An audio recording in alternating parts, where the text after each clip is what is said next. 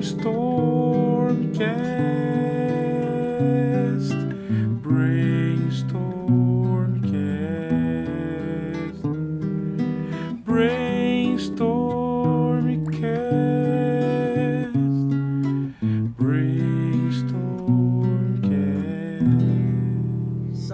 Salve, salve, monstrinhos e monstrinhas! Estamos aqui para mais um episódio do Brainstormcast, o podcast do Brainstorm RPG. E hoje eu tenho a imensa felicidade, finalmente reunimos os mestres, os sábios de Mistara, para continuar com essa belíssima coluna, a história do mundo de D&D. Por aqui, você que está chegando agora e caindo de paraquedas, vai poder conhecer um pouco da história editorial da TSR e ao mesmo tempo pormenorizado cada módulo e todos os detalhes do cenário de Mistara, do mundo conhecido, que você tanto quer conhecer. Então, pessoal, agora nós vamos apresentar aqui essas nossas entidades, esses nossos imortais que estão aqui para nos ajudar a descobrir um pouquinho dessa, dessas muitas facetas aí da TSR, de Stara e dos seus módulos. Para começar, temos o grande professor Hausman Santos. Fala, Hausman, seja bem-vindo de volta. Salve, Samuel. Tudo bem contigo?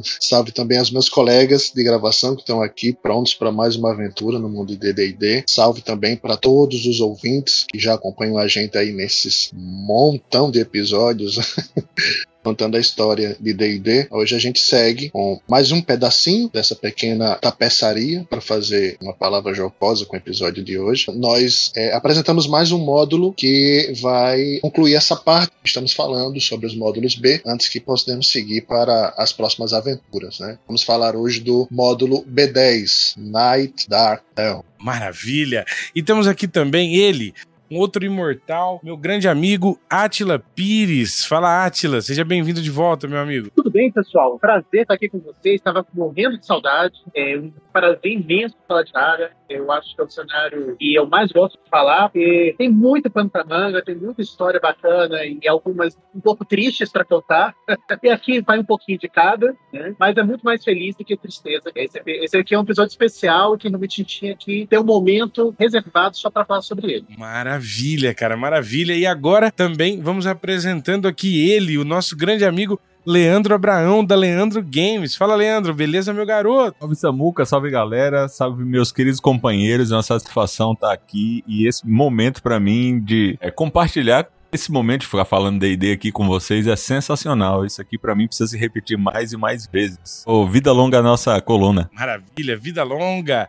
E para finalizar, nós temos ele também aí da Secular Games, nosso amigo de tantas empreitadas, o grande Tiago Marinho. Fala, Tiago, belezeira? Boa noite, pessoal, tudo bem? É, feliz de estar de volta aqui, encontrar essa turminha, muito tempo que a gente não reunia, né? Vamos dar continuidade aí com muitas aventuras nessa, com essa turminha do barulho.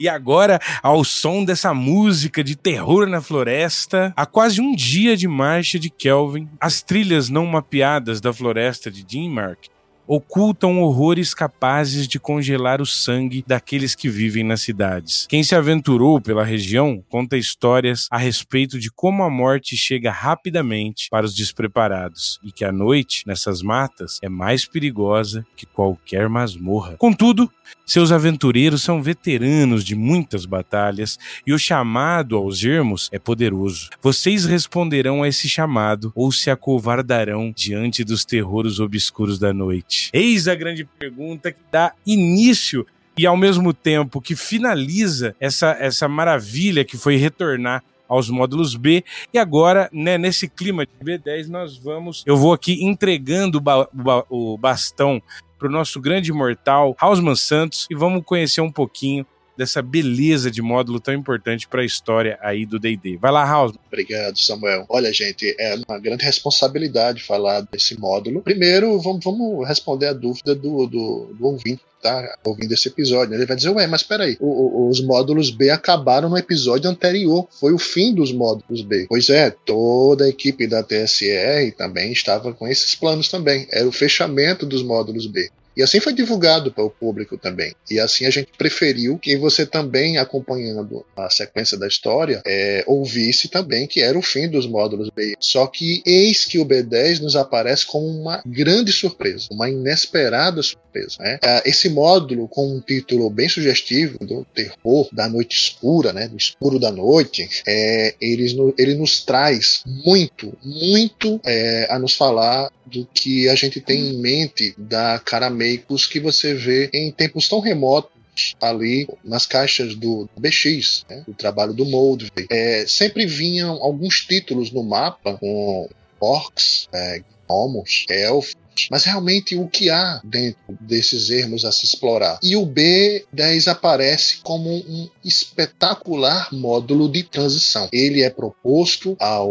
ao é, jogador, ao narrador, vai participar dessa, desse uso, Uh, como um módulo para jogadores que estão avançados no Basic, ou seja, já passaram do segundo nível né, e estão galgando próximo da travessia ali para o expert. Então, é, esse módulo chega propondo uma aventura para que os jogadores façam essa transição. Fórmula essa que você deve lembrar nos episódios anteriores, que foi seguida também para o, o X10, né? O Red Arrow, Black Shield. E o interessante é que ele estava pronto. Mesmo com a decretação do fim dos módulos B, tanto pelo tempo excessivo como o corte de gastos, ele aparece sinalizado pela equipe da TSR do Reino Unido, e vem com essa ideia inovadora para ele. O material dentro era muito bom. O material dentro é soberbo. Ele destrincha todas as necessidades de uma campanha expert, traz riqueza de detalhes detalhes, informações para o jogo em Caramecos e também dá uma cereja de bolo para o mestre e os jogadores que estão ali próximos do fim da sua campanha base.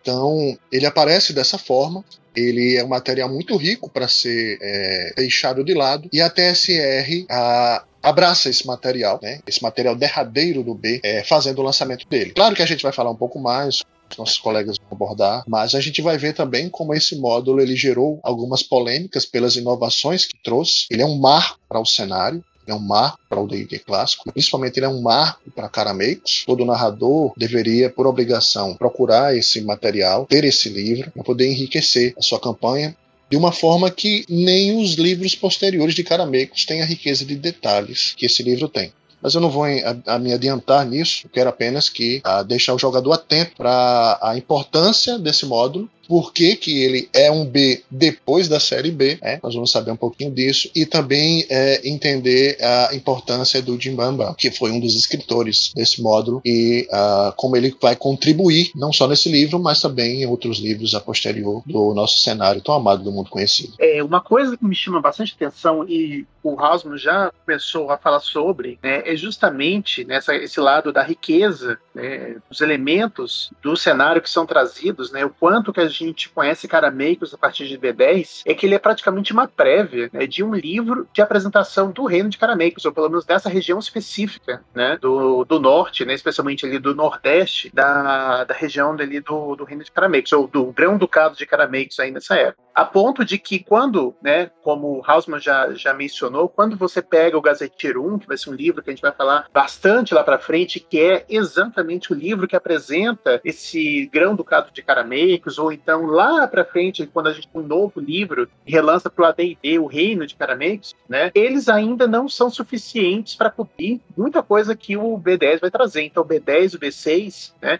mas especialmente o B10, são leituras obrigatórias de fato. Né? Além disso, é, eu diria que mais do que ser esse primeira primeira vez que a gente tem um material né, do, do, do, desse, dessa região para a gente conhecer mais sobre o reino, e também é a primeira vez que a gente vai ver palavras-chave, né, como, por exemplo, Iron Ring, né, o Iron Ring seria o, como foi co-traduzido, aqui eu vou, gente, vou usar a tradução da Abril, vocês me perdoem, né, o Anel de Ferro, né, que é uma guilda de ladrões, né, é, é, maligna, né, de escravistas, esse nome é, que é tão importante, tão relevante para o cenário, né, para Caramei, ele vai aparecer aqui pela primeira vez. Né? Há outros nomes também, como os Elfos Calari, né? Ou então é, a Vila de Rivilha, né? É, a gente também vai encontrar aqui até mesmo os nomes dos dias e dos meses do calendário pela primeira vez aqui. Apesar de que alguns detalhes vão mudar, que a gente está tá vendo aqui, né, para materiais posteriores. Né? Por exemplo, mencionei os calendários, né? Que eu vou falar rapidinho no calendário. É, ele aparece aqui de um jeito muito interessante, né? Mas um pouco isso talvez para se utilizar, porque os meses, né, tem mês de 27 dias, tem mês de 32 dias, 29, 28, né? 30, 31. E calendários posteriores vão ter só apenas 28 dias, né? Todos eles são regulares. Então a gente tem essa mudançazinha para posterior, mas fora isso, os nomes dos dias da semana, os nomes dos meses são os mesmos, né? Então ele deixa muito marcado, olha, este é o calendário de Mistar, este é o calendário deste mundo. Essas aqui são cidades importantes, esses aqui são povos importantes, esses aqui são os elfos, esses aqui são as tribos goblins, né, do, da floresta de Nimrak. Né? Então, esses nomes todos vão voltar depois. Então, assim, fica muito marcado né, o papel né, do. A, a, gente, espero que não seja muito spoiler, né, mas vou falar também dos Traudários, né, que é esse povo ancestral né, de Carameiros. A gente vê pela primeira vez esse nome aqui. Então, fica muito marcado né, o, o, a contribuição e a importância de B10 por conta de todos esses elementos. Né? Sem falar que é uma aventura muito antiga. Né? Mas vou deixar meus colegas falarem um pouco mais, senão eu vou falar tudo. Eu acho muito interessante como esses materiais mais antigos, aí eu tô falando de uma maneira geral, eles conseguem ter uma compilação de informação tão importante, tão instigante pro leitor e uh, em termos de número de páginas, eles são pequenos, né? Não são assim, você pode estar tá pensando, nossa, tanta informação, quantas páginas tem esse módulo? 300 páginas? Não, esse módulo tem apenas 64 páginas, se não me falha a memória. É um módulo que, assim, ele, em comparação com outros módulos, ele tem ali a mesma, digamos assim, quantidade de páginas que a gente está acostumado a ver, mas ele traz esse mundo de informações. E se a gente comparar com, por exemplo, jogos mais modernos hoje e tal, imaginar um livro de 64 páginas é basicamente você imaginar um, é, é um livreto, né, um panfleto. Mas esse módulo B10 tão fundamental tantos marcos para a história do cenário de Caramakes, 64 páginas e tantas informações importantes. Eu quero complementar essa informação super bacana que o Leandro está trazendo aqui. Eu faço um desafio não hostil, né, ao público que está vendo, para poder saborear comigo esse comentário que eu vou fazer agora pega, se você tiver o teu Caramecos, quer seja o da Abril, se alguém tiver acesso a Gazetia, se você pegar esse material você vai ver que informações, como o Leandro está dizendo, que vieram nesse pequeno livreto, informações como o Anel de Ferro, os gnomos, os elfos, as tribos goblinoides, a, a cidade perdida, né, o Vale Perdido, onde ficam os utacanos, os traudários, tudo mais que é desenvolvido neste módulo aqui, você vai encontrar no Caramecos falando sobre eles. Então eles estão oficializados, né? eles estão ali é, consumados nesses livros caramecos. Mas quando você vai com perguntas como como é a cidade dos elfos? Onde é a, as balsas que atravessam ali? Ah, como são esses utacanos? Tem algum personagem utacano ainda vivo nessas ruínas? Quem, quem é, por fim, essas pessoas do Anel de Fé? Essas informações não vão estar no livro nos livros de caramecos que você tem, né? E, e o, muitos narradores, eu mesmo tinha isso na época, eu ficava, poxa, eu queria tanta informação sobre, sobre mais detalhes sobre isso para poder usar no meu jogo. E aí a gente descobre, ou pelo menos quem tem acesso ao B10, você vai descobrir, amigo, que todos esses detalhes que não foram incluídos Caramecos, talvez por poupar espaço, formato, quantidade de texto, não era possível. Tudo isso que você está querendo está dentro desse módulo magnífico. É sensacional a quantidade de informações adicionais, os pormenores que esse módulo tem, detalhes das ruas de Threshold, os prédios, as plantas baixas e muitas outras coisas, NPCs que não estão nos livros de Caramecos, mas que são tão citados lá. Todos os pormenores, mapas, regiões em hexágonos, você vai encontrar nesse módulo aqui. E aí, só para continuar, eu, eu, sempre gosto de falar um pouco para além do game design e um pouco para além das informações que tem no, no livro. É um livro muito bonito, é um livro com artes legais, super bacana, é um livro com a capa super chamativa. É, a gente tem a arte também como um ponto forte desse livro. É, tem uma Dragon Magazine, acho que de 87, não me lembro agora a pessoa que escreveu o, o, essa matéria da Dragon Magazine, mas a Dragon Magazine, essa Dragon Magazine, ela coloca o, o o B10 como assim um, uma, um nível de excelência de arte e de design no sentido do design gráfico também, só no, no, do game design. E é uma Dragon Magazine de 1987, isso eu tenho certeza, agora não, não lembro se é a 124 ou a 125, mas eu posso ir buscar, trazer para vocês. E a capa dele é por Brian Williams e as artes interiores por Helen Bedford. Sim, premiadíssimo tanto no, no, no, no, quesito do conteúdo quanto no quesito também da arte. É um módulo que com certeza, se você gosta de Mistara, de Carameicos, sobretudo, pode até não gostar de Mistara, mas se gosta de Carameicos, com certeza você vai se apaixonar pelo B10. É até uma coisa que o House não falou, né? Esse módulo ele é um, um dos marcos, assim, de Mistara, né? Puxando esse gancho aí do Carameicos que o Leandro falou, ele descreve muitas regiões ali dos ermos selvagens do grão-ducado, né? Assim como é, os dois povos que estão ali na, na, na duas, duas facções, né? Que estão ali na, na, na, confusão, que são o, o o, Anel de Ferro aí, como a Atila falou, e os é, Rutakans, né, que é um povo que mora ali naquela região, e é, é a primeira aparição deles ali, né? É, e com isso começam uma, a, formar ali uma identidade para os para esses ermos de carameicos, para essa região onde os jogadores vão andar. E o vale, né? Não, não descreve só o povo, mas ali onde eles moram. É, falam ali do vale, onde eles são encontrados que é uma, uma, estrutura muito massa, assim, né? Um templo, umas. É, um pouco da, da, da, da, talvez da cultura deles, assim, né? Então é uma. Não sei se eu, se eu quero dar muito spoiler né, do que, que tem lá dentro, mas é uma coisa que tanto é, chamou, chamou muita atenção pelas confusões intertribais que eles têm ali, e também é, a respeito de uns segredos que tem dentro dos templos deles. Assim. Então, é um povo que é explorado de uma forma muito legal dentro desse módulo. E, e, como o Leandro disse, em poucas páginas, assim, acho que deve ter umas quatro ou cinco páginas falando sobre eles e já traz muita informação, muita coisa legal, assim. E tem uma coisa desse módulo, assim, é, quem me conhece sabe que eu sou um super fã do Warhammer Fantasy Roleplay, né, o, o RPG lá da, do jogo de miniaturas da Games Workshop. Os dois autores aqui, né, tanto o Bambra quanto é, o é, Gallagher, né, Gallagher, os dois quando saíram da, da TSR lá da, da, do K, né, da, da, da, Inglaterra, elas foram, eles foram trabalhar pro, pra Games Workshop, né, e eles foram coautores desse livro, né, da primeira edição dele de 86. E tem até uma curiosidade, assim, tem um mapinha que é uma... tipo uma, uma, uma fazendinha que tem, que ele aparece no, no próprio RPG do Warhammer lá. Os caras meio que reutilizam um mapa que tem nessa aventura. Esse mapinha fez muito sucesso. Suckskin, né? Suckskin. Ele aparece lá como um, um local de fazendas comum no Warhammer Fantasy. Quando eu joguei, a gente chamava de Sukinski. A gente não conseguia falar. É, não conseguia falar.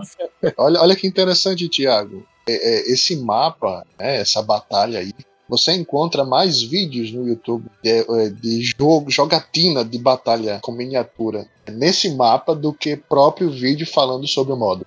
Tanto é. sucesso que esse mapa. Por isso a importância dessa coluna, né? Estamos aí cumprindo esses, esses buracos que estão rolando por aí. Uma coisa que eu queria comentar rapidamente, que eu julgo uma coisa importante, assim, é que esse módulo ele traz um elemento que eu acho muito interessante, que são que é a questão das táticas inimigas, né? É, é bem construído esse potencial, até no sentido da descrição desses humanoides que estão feitos. Não é uma coisa simplesmente genérica jogada, né? Esses orcs, os goblins, gnolls e tal, eles fazem parte é, de grupos espe específicos, né? Que inclusive do ponto de vista estético tem características muito marcantes, como tatuagens, manto de pele humana com chocalho de, de, de cabeças encolhidas de elfo, orcs que adoram aranhas monstruosas e coisas desse tipo. Então eu acho que o jogo também acaba ganhando muito na qualidade, na exuberância, né? Desses inimigos e de como utilizá-los como um bom desafio. Né? Falou tudo. Pois é, Samuel. É, é, você não só vai encontrar uma riqueza de detalhes, mas nome desses é, é NPCs, entre os goblinoides, porque eles têm um sistema de hierarquia, né? É, o, o módulo te mostra um, um bioma aonde essas tribos estão localizadas, você tem uma ideia de como é a relação entre essas tribos. É, os, líderes dessas tribos, alguns é, autoproclamados reis, né? Tem suas fichas. Claro que esse material depois é, é mais expandido no Pandius, né? Mas aqui você tem uma ideia de que se os nossos nobres aventureiros, exploradores, chegarem realmente nessa região da floresta de Dimrak, nós temos ali um ambiente intriga e relacionamento entre essas tribos, né? E de uhum. hostilidade com as, com as fazendas próximas, que o, o narrador ele vai ter uma riqueza profunda de detalhes até para desenvolver uma campanha só sobre essa situação. Eu acrescentaria ainda mais. O material é tão rico para a campanha de exploração em terrenos, em territórios, né, em ermos, que uh, uh, ele traz um flavor que eu diria até que o Caramecos fala, mas não consegue trazer o livro do Caramecos, né, do cenário. Porque com o, o Night Dark, Dark Terror em mãos, é, você consegue narrador absorver e passar para os jogadores uma campanha de exploração num local muito hostil. Você consegue imaginar uma floresta escura, realmente cheia de perigos, uma floresta mortal, talvez mais mortal do que uma dungeon. Você teria esse ambiente. O, o, o livro ele traz é, essas informações, claro, um pouco fora do contexto político do Caramecos. Você não vai ver muito ali intriga da capital, você não vai ver nada sobre as grandes famílias ou clãs, e muito menos você vai ver falando sobre os teatianos. Dá até para usar bem esse livro se você quiser situar a tua cara Makes em um período até que não haja ainda uh, o controle teatiano sobre Caramecos. É, ele te mostra um cenário muito mais ermo, os clãs uhum. ainda são espalhadas, Dá, você consegue imaginar até como seria Caramecos na sua idade das trevas ou antes da, da invasão teatiana, né? A quantidade de informações, e olha que a gente está falando aqui apenas de um dos vários capítulos do livro. A gente está falando só sobre os goblinoides dessa região. Imagina Isso. quando a gente estende a campanha do jogo para as outras micro e macro regiões do Caramex, porque não vai ficar só aí na Dinrak. O jogo vai até as montanhas do Cume Negro. E é muito legal que ele tem muitos temas, né? A aventura, é, ela tem esse tema de exploração, né? Mas ela, ela também não, ela tem uma certa ação, assim. Você começa dentro de uma ação, né? Ali no, no, no cerco, e depois tu vai andar por ali num, num esquema meio de arqueologia. Você vai buscar algumas coisas ali, você vai aprender a partir da sua busca, você vai aprender a os, sobre os goblinoides, sobre a região, e você vai aprender sobre o povo lá, né? E isso é muito legal, que tem, tem essa uma vibe meio. Eu, eu sempre acho essa aventura uma vibe meio Indiana Jones, assim. Você vai atrás de umas informações, você aprende sobre uma, uma, uma civilização, sobre uma, um local perdido deles, e vai atrás daquilo ali, passa por uma cidade, vamos colocar assim, uma cidade que você nunca foi, né? Ele, ele até pede no módulo, não deixa ninguém ser nem de Threshold, para que quando eles cheguem lá seja algo diferente, né? Para os personagens não conhecerem mesmo. Então você faz uma exploração nos erros, depois você vai na cidade fazer uma exploração, depois você volta.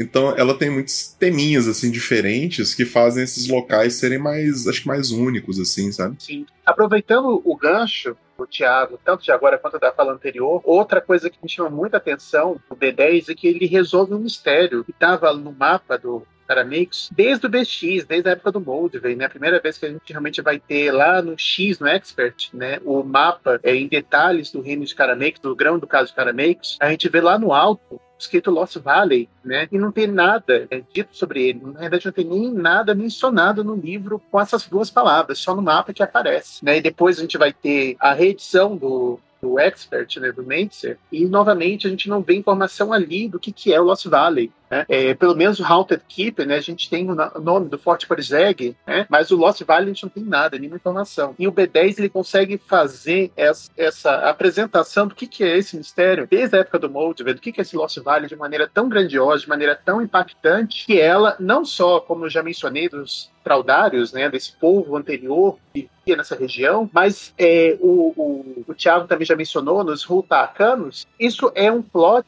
que vai mudar toda, vai influenciar toda, impactar toda a história do mundo né, de. Para quem ainda não sabe muito do que, que eu estou falando e não vou dar spoilers, eu vou falar uma coisa que depois eventualmente a gente vai voltar nesse assunto, os Nietzscheanos, né? Então, quando ele apresenta, por exemplo, o Imortal lá, ele apresenta quem são esses Roatacanos, né? Ele está basicamente é, não só é, marcando de maneira muito é, é duradoura o que, que é Caramecos, mas o que, que é Mistara também, né? O que, que é o mundo conhecido. Só complementar a informação do Atila, né? Atila, mas já disse praticamente tudo, né? Importante. É só que esse material realmente, como o Atila é tão importante, né, Atila, que até mesmo esse projeto o pessoal está continuando do Almanac, né? Até uhum. a escrita no Paul do Paz do Paz vai retomar esse tema, né? Dos Utacanos em Caramecos para essa próxima edição do Almanac. Eles trazem mais informações. Sim, sim. Não, e que bom, porque é uma coisa que a gente fica curioso de saber o que vai acontecer, né? A gente entende que o Gazetteiro 1, que o Caramake de Aventuras não entra em detalhes, né? Até para não ser um spoiler muito grande, apesar de que eles falam talvez mais do que deveriam.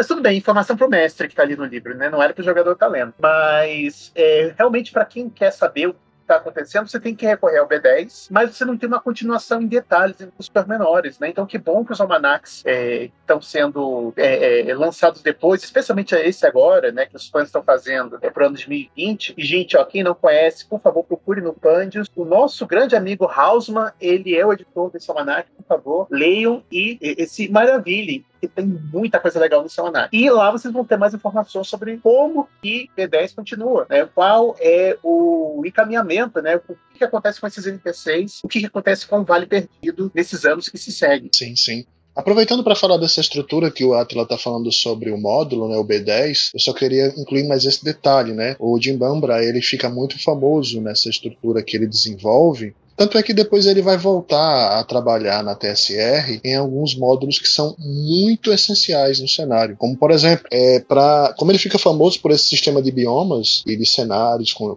as regiões com intrigas né, e muito detalhe aprofundado, ele é convidado a fazer toda a região submarina, abaixo do, mar, do Mar do Medo. Uhum. Toda aquela região ali no módulo PC3, Creature Crucible, uh, você vai ter o povo do mar. Então, todos os seres marítimos que estão abaixo das águas do Mar do Medo, com seus domínios, províncias e criaturas, também é um trabalho do Jim Brahman. E você também vai ter uh, outro notável trabalho dele feito na Gazetier 12, os canados de Etengar. Quando formos mais à frente falar das gazetias das regiões do mundo conhecido, ele também é convidado para desenvolver esse belíssimo trabalho, né, das regiões dos canados de Etengar. O, o, o Jim Bambra, ele faz esse diferencial nesse módulo do B10, porque a, a forma como ele trabalha com lugares fixos jogadores vão passar obrigatoriamente em determinadas regiões porque são rotas de viagem e ele sabe encaixar os eventos correntes. Então não é só um local mais detalhado de carameicos com informações profundas também há eventos atuais ocorrendo naquele cenário que contribuem para a trama entre os capítulos. Né? Conforme onde você for jogar, essas, esses eventos correntes ali contribuem para o desenvolvimento do jogo nas diversas regiões. E se, acaba se tornando uma espécie de multi-episódios. Enquanto você tem um, um, uma estrutura que era nos módulos anteriores, é, geralmente dividida em um capítulo ou dois, né, uma aventura ou duas com algumas partes para você chegar ao fim ali da quest. Nessa estrutura de Bambra você vai ter, vamos dizer assim, uma riqueza a mais que sai um pouquinho desse modelo mais engessado até esse ponto. Mas é importante lembrar que o Jim Bambra ele bebe de uma fonte anterior para fazer isso. Você vai ter uma estrutura que ele usa para o B4, né, que é o Lost City. Você vai ter essa, essa, essa que ele usa em que você tem uma proposta dali de uma região tem um evento ocorrendo e ele te abre para um microcenário que pode ser expandido depois. Você, quando você joga o B4, você desce os níveis da pirâmide, vai observando os eventos das intrigas e você vê um ambiente subterrâneo imenso para desenvolver uma campanha expert. Você também vai ter vestígios dessa ideia de, de é, uma mistura de, de, de entre o módulo é, de transição, no caso aqui é o B para o X, mas você também vai ter a fórmula no X10, o Red Arrow Black Shield, em que ele faz a transição do Expert para o Companion. Timbamba ele aproveita esses dois conceitos.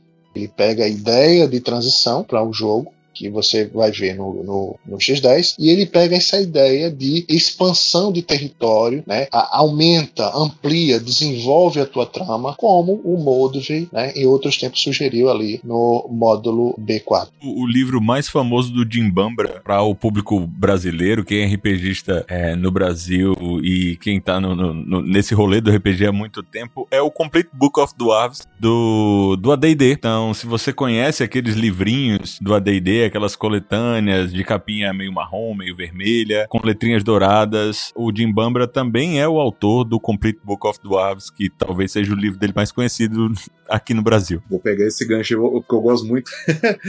ele também ele escreveu uma da, a, a campanha que é o, o, a mais famosa do Warhammer Fantasy, né? Que é o The Enemy Within, né? O inimigo interior. Essa, essa campanha é tão famosa que ela foi republicada. Ela só não foi republicada na segunda edição, mas ela saiu na primeira, na terceira e na quarta edições do RPG do Warhammer Fantasy, né? Então você vê que o cara ele tem uma. Ele tem uma, um, um dedo ali no, né, na, na, há, há, muito tempo nesse tipo de história, né? E a gente deve, deve falar bem, bem bastante dele aqui. Se eu me lembro bem, ele escreveu o Etengar, não é? Isso. Exatamente.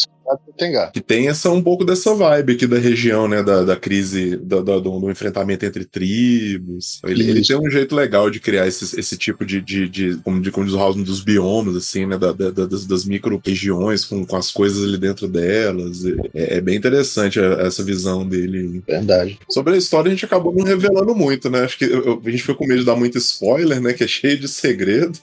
É, essa é uma, uma aventura que a gente não pode falar muito mesmo. E SB6 são duas que tem segredo demais. E vai perder. Não, sério, vai perder a graça de algumas, de algumas revelações. Se a gente não, falar. O, Atila, o Atila já fica desesperado, cara. Não, mas é. não, mas, não, mas espera aí, mas espera aí. É difícil falar da, da, da história Sim, dela. É, tem um recorte. mas, tem uma coisa, mas tem uma coisa que eu queria pedir aí para vocês, que é o seguinte.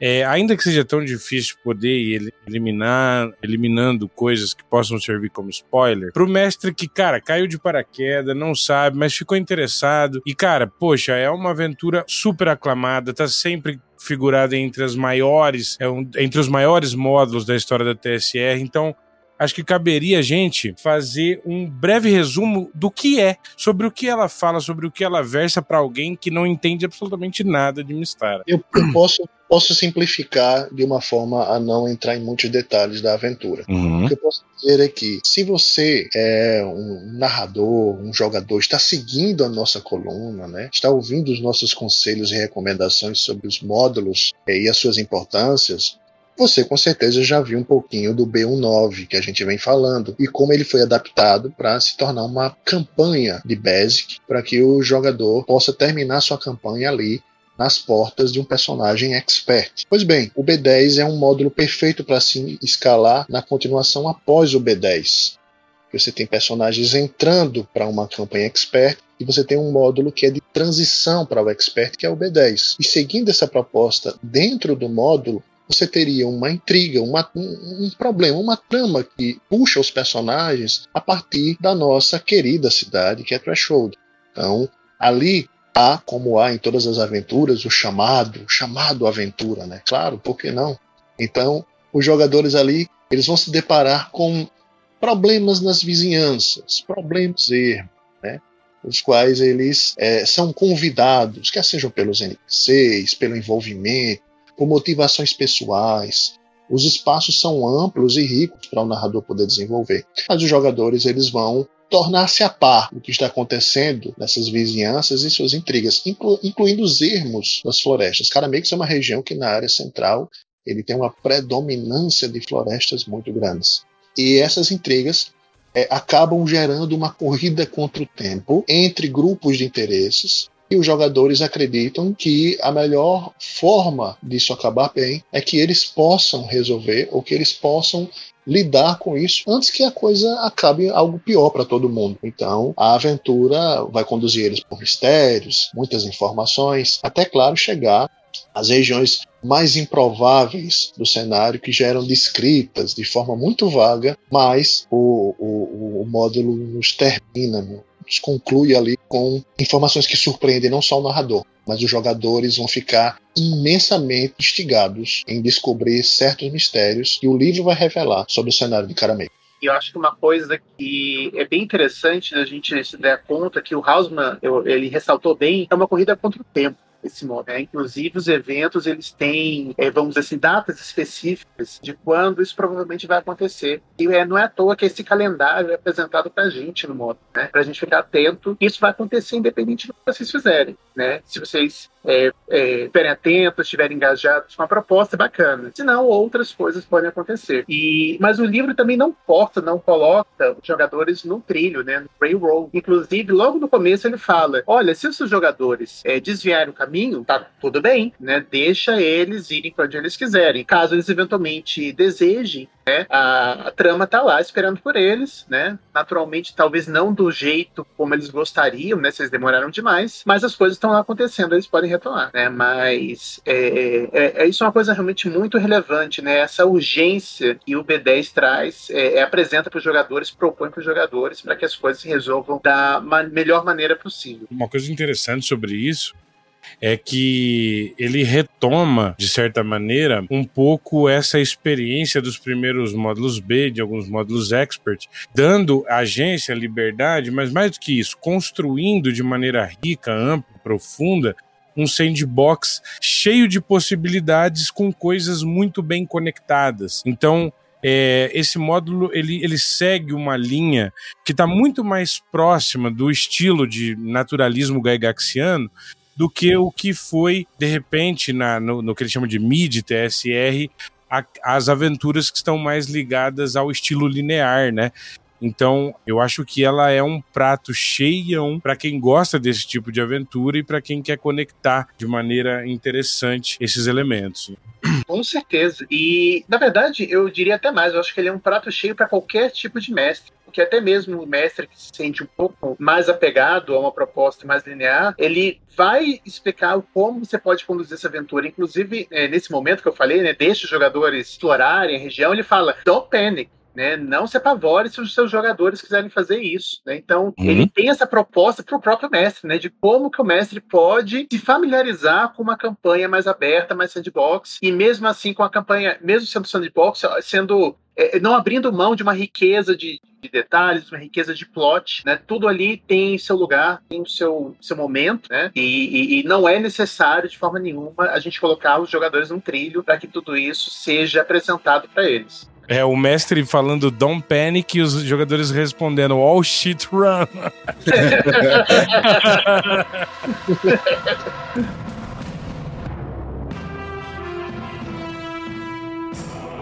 Para você que é fã da programação do Brainstormcast, nós estamos agora com um Apoia-se. Sim, se você quiser ver ampliar-se ainda mais os nossos horizontes e a manutenção dessa produção, a gente conta com a sua ajuda no www.apoia.c brainstormcast. Lá você vai encontrar várias faixas de apoio com recompensas para poder colaborar com a continuação desse projeto e a ampliação dele. Se você quiser ver mais episódios por mês desse podcast, a melhoria dos equipamentos de áudio e a claro, a produção de um conteúdo mais perto daquilo que você deseja, então encontre uma faixa de apoio e ajude o Brainstormcast a continuar levando essa tempestade cerebral para todos os cantos do país. Um grande abraço, conto com o seu apoio.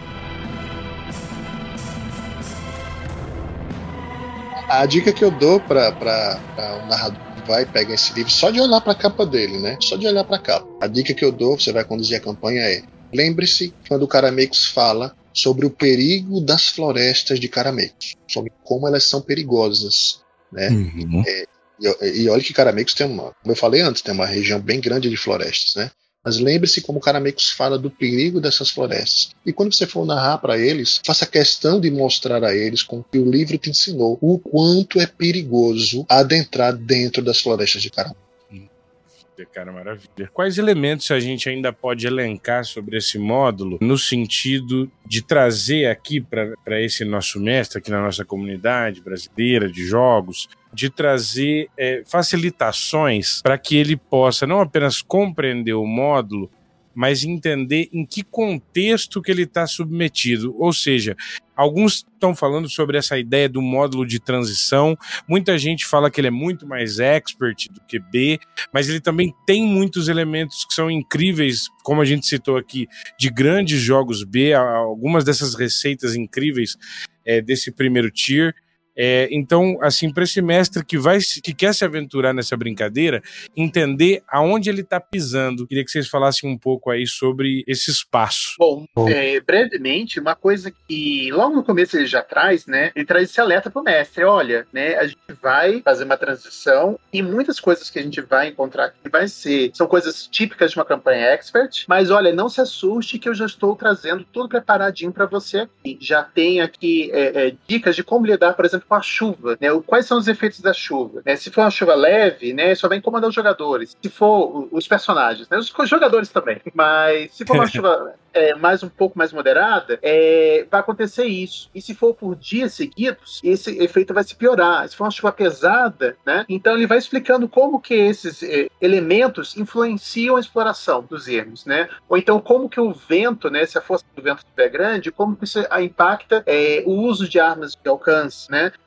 Mas ele próprio já fala assim: olha, já estou trazendo aqui facilitado para você, não se assuste, a gente vai. É, eu vou conduzir não só os jogadores para uma linha expert, né, para uma campanha expert, mas vou conduzir você também, mestre, né, junto para esse outro lado. É, e lembre-se também que o, o, cenário ele tem. Se os jogadores vão descansar nos ermos, sim, tem ruínas. E muitas dessas ruínas vão ser sugeridas dentro do, do módulo. Muitas ruínas perigosas até para se abrigar. Ah, eu vou procurar uma caverna. Também são locais perigosos e o livro também está recheado de algumas dessas cavernas que pode ter encontros inesperados. Então, é muita cautela. O, eu recomendo ao jogador muita cautela nesse jogo. Você vai ter um ambiente amplo, você vai ter essa introdução a lidar com os elementos de, de, de, de exploração, como o Atila mesmo está mostrando, né? A gente tem tabelas de encontros, a gente tem tabela climática, temos calendário para o cenário, mas lembre-se que a cada lugar novo explorado, você se depara novamente com elementos do básico. Existem ruínas, cavernas, lugares para ir. Maravilha, cara, maravilha. Bom, pessoal, já estamos aqui chegando ao final da, desse nosso episódio aqui sobre B10, mas eu tenho certeza que os nossos imortais aqui terão alguma menção final sobre o B10, é, sobre, é, quer dizer, aquilo que, como eles enxergam esse módulo. E aí, depois das nossas menções finais, já vamos caminhar para nossa despedida e para o jabá aí de cada um desses nossos autores. Então, pessoal, menções finais aí, começando aí pelo professor Hausmann. Vai lá, Hausmann. O, o B10 ele é um caso realmente curioso. Se você tiver mais acesso a informações, você constatar. Tanto é que quando essa ideia chega lá, quentinha do forno, lá na TSR do Reino Unido, a TSR nos Estados Unidos ela nega-se a vender ele como um módulo transitório BX. Ele literalmente teria o selo BX, ele seria um módulo BX. Nós não temos essa nomenclatura é, entre módulos que foram lançados para o D&D clássico, mas ele seria o, o, derradeiro, né? E mesmo assim ele foi vendido então como uma continuação do B9. Foi, ele foi é, colocado na capa como B10, porém o Reino Unido tentou seguir adiante, pessoal de lá, com a, a sua ideia de módulo de transição.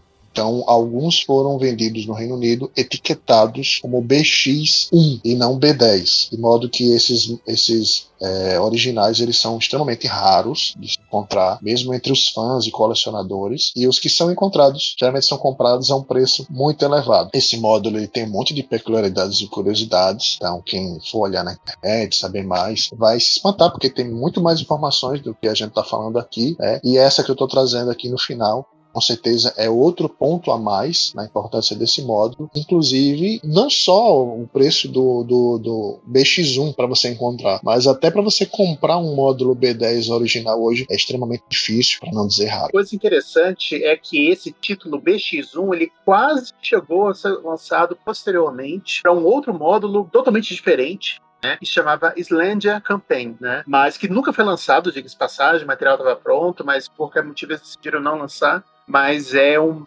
nome proibido, né? Por duas vezes tentaram se lançar o módulo BX1 aí, mas pelo menos no, no, território americano, né, não saiu com esse nome. Então, outra coisa também que eu queria ressaltar, é só para para deixar claro a, a, temporalidade desse módulo, né, o quão posterior ele é, né, mas a gente depois vai falar mais sobre isso quando a gente for falar dessa transição é, criativa, né, da, da, da era Mentz e entrar na era Hurt. O B10 ele sai em 86, né, e em 86 2017 a gente já tem o livro Gazetteer, né? O primeiro apresentando é, Carameicos em detalhes, né? Como a gente já mencionou anteriormente. Para vocês verem que o módulo que saiu no ano anterior ele não só foi levado em conta, mas ele foi muito levado em conta. Né? Não é de se espantar, não seria de se espantar se um, um, livro desse saindo tão, entre aspas, tarde, fosse ignorado, né? ou fosse usado só parcialmente, porque é, talvez o livro do, do Gazetteer 1 já tivesse com seu primeiro rascunho em andamento a essa altura. Né? Mas ele foi muito considerado por, pra, por conta do nível e da qualidade do material que ele traz. Né? Então, é,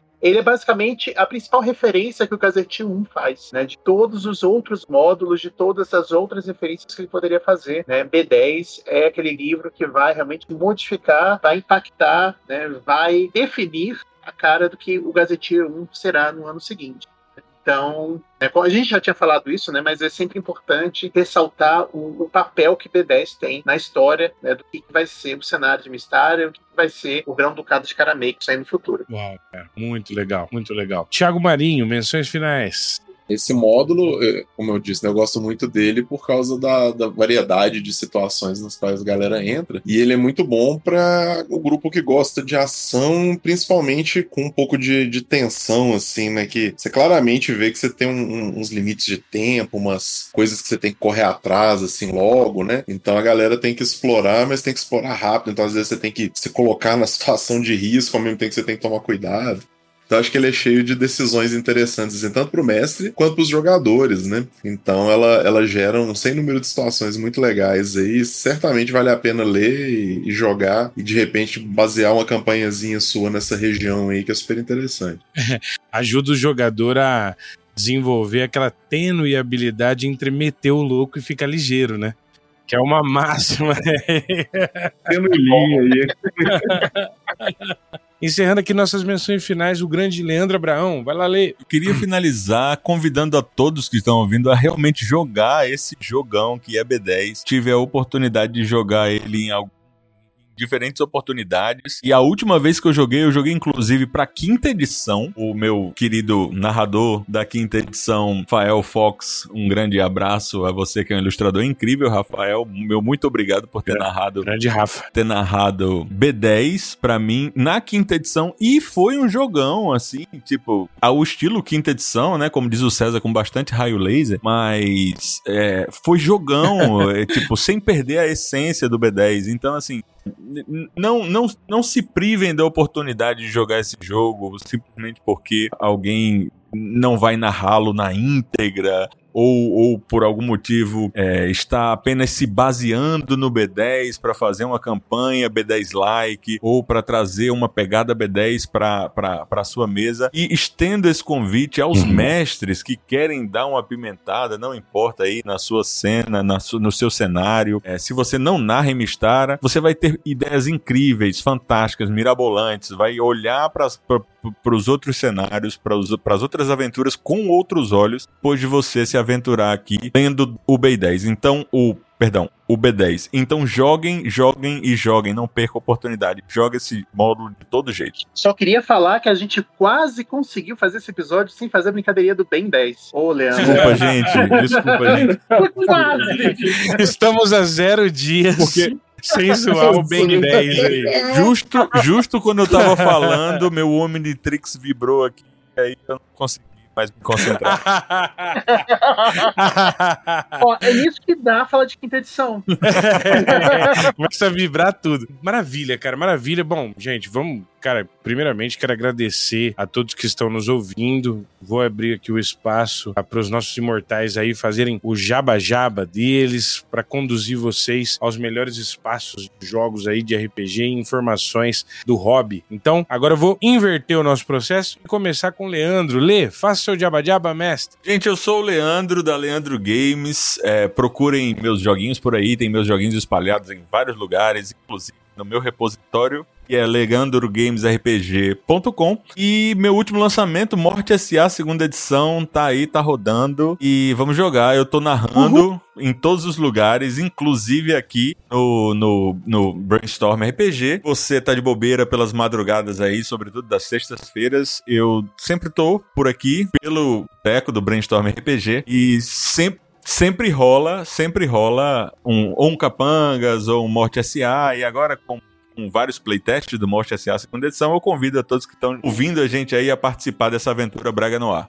Que maravilha, Leandro. Gente, realmente aproveitem tudo ali na Leandro Games. Já vou passando aqui pro grande Thiago Marinho. Thiago, seu Jabba Jabba. Opa, vou convidar a turma aí para conhecer o site da Secular Games, né? seculargames.com.br. A gente tem alguns jogos muito legais lá, diferentões, e especialmente pra turminha aí que curte o D&D, o, o SR, né? A gente tem lá o Dungeon World, que é super bacana. Estamos para lançar agora o Rebel R, que é o nosso RPG de ficção espacial, com naves, batalhas, investigações científicas e bem na vibe de seriado seriados aí, tipo Star Trek, Firefly. Então venham conhecer aí, prestigiar o nosso trabalho. Valeu, turma. Maravilha, cara. Fiquem ligados aí, então, na Secular Games. Já vamos passando aqui para ele, nosso grande mestre, Atila Pires. Vai lá, Atila, o Jabba. Bom, eu sou autor do Primeva, né? Que tudo, se tudo der certo, será aí para o ano que vem um cenário aí para o Old School Essentials, né? Para quem não conhece Old School Essentials, é né, uma releitura com palavras mais, é, mais, talvez mais fácil de entender, com uma diagramação mais é, fácil, né? Mais acessível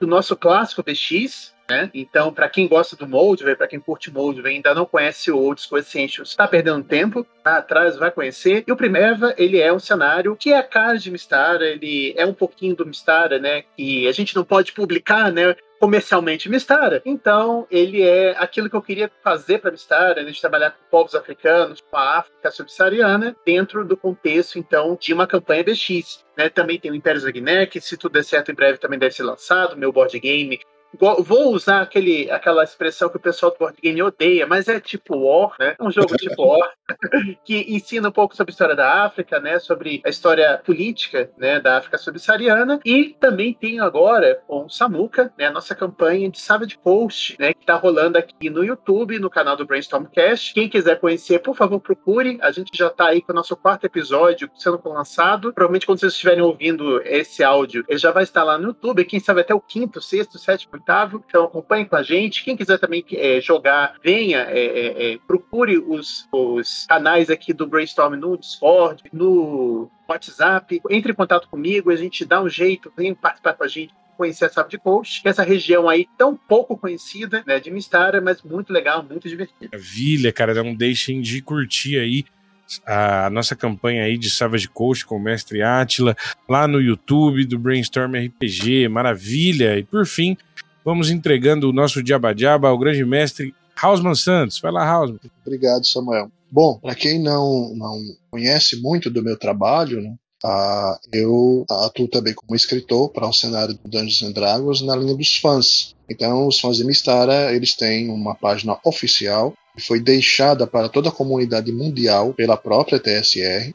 O nome desse site é Vault of Dungeons, onde lá você pode encontrar toda a database e toda a fanbase de Mistara mundial, todos os arquivos, artigos publicados e até materiais que não foram ah, devidamente lançados pela TSR na época em que ela faliu, mas o seu material ficou preservado está lá gratuito para que todos tenham acesso. Atualmente, eu tenho estado como editor no projeto do, dos almanaques do cenário. Então, se você gosta do cenário do mundo conhecido, gosta do cenário do Instara, tem interesse em saber quais são os eventos que estão acontecendo no mundo, né? Saiba que o cenário ele é atualizado pelos seus fãs. O projeto dos almanacs. Os primeiros almanacs foram publicados pela TSR mas temos outros almanacs que são lançados periodicamente. Atualmente estamos num projeto do Almanac de 2020, ele é um projeto bem elaborado, o seu layout final em PDF terá ilustração, uma previsão de cerca de pelo menos 600 páginas, há uma equipe de pelo menos 20 pessoas envolvidas na produção dele. Ah, alguns desses escritores é, trabalharam na antiga TSR,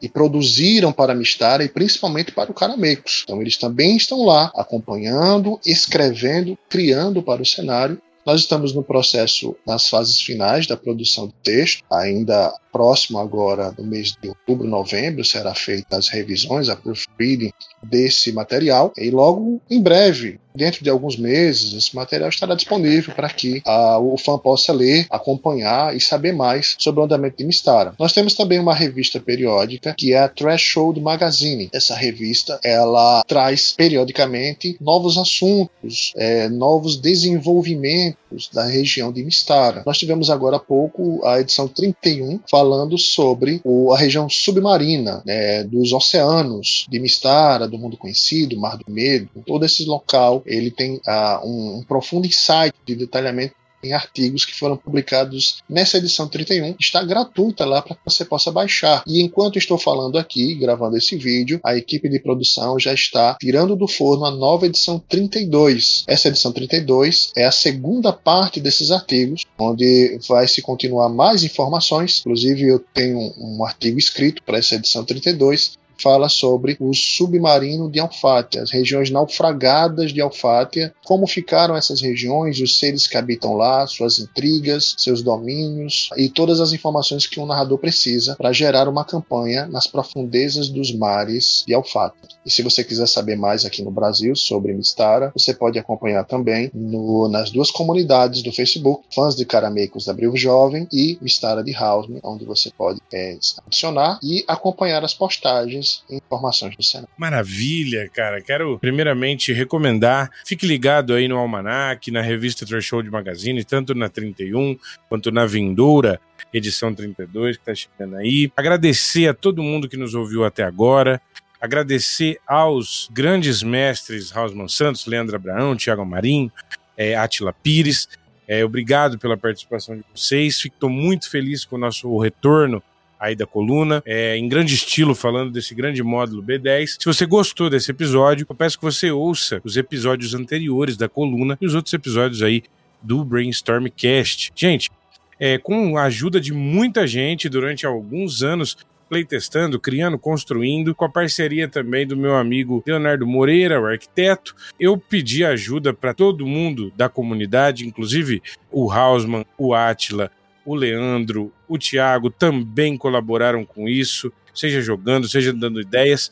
E finalmente o Ark, meu cenário aí para Old Dragon e o Disco Essentials, saiu e agora você pode utilizá-lo para Old Dragon 2. Então, é, se você entrar na loja da Buró Brasil para Old Dragon, você vai encontrar o nosso Ark agora físico. Essa maravilha é, finalmente nasceu Vai ser um prazer dividir com você um pouco dessa experiência de exploração, de sobrevivência num deserto tenebroso e cheio de horrores. Tá um pouco da mistura aí desses elementos aí de exploração no deserto e de horror para você curtir, construir desafios para os seus jogadores ou para você jogar e brincar aí com a sua galera. Então, pessoal, muito obrigado, um grande abraço a todos e até a próxima. Valeu.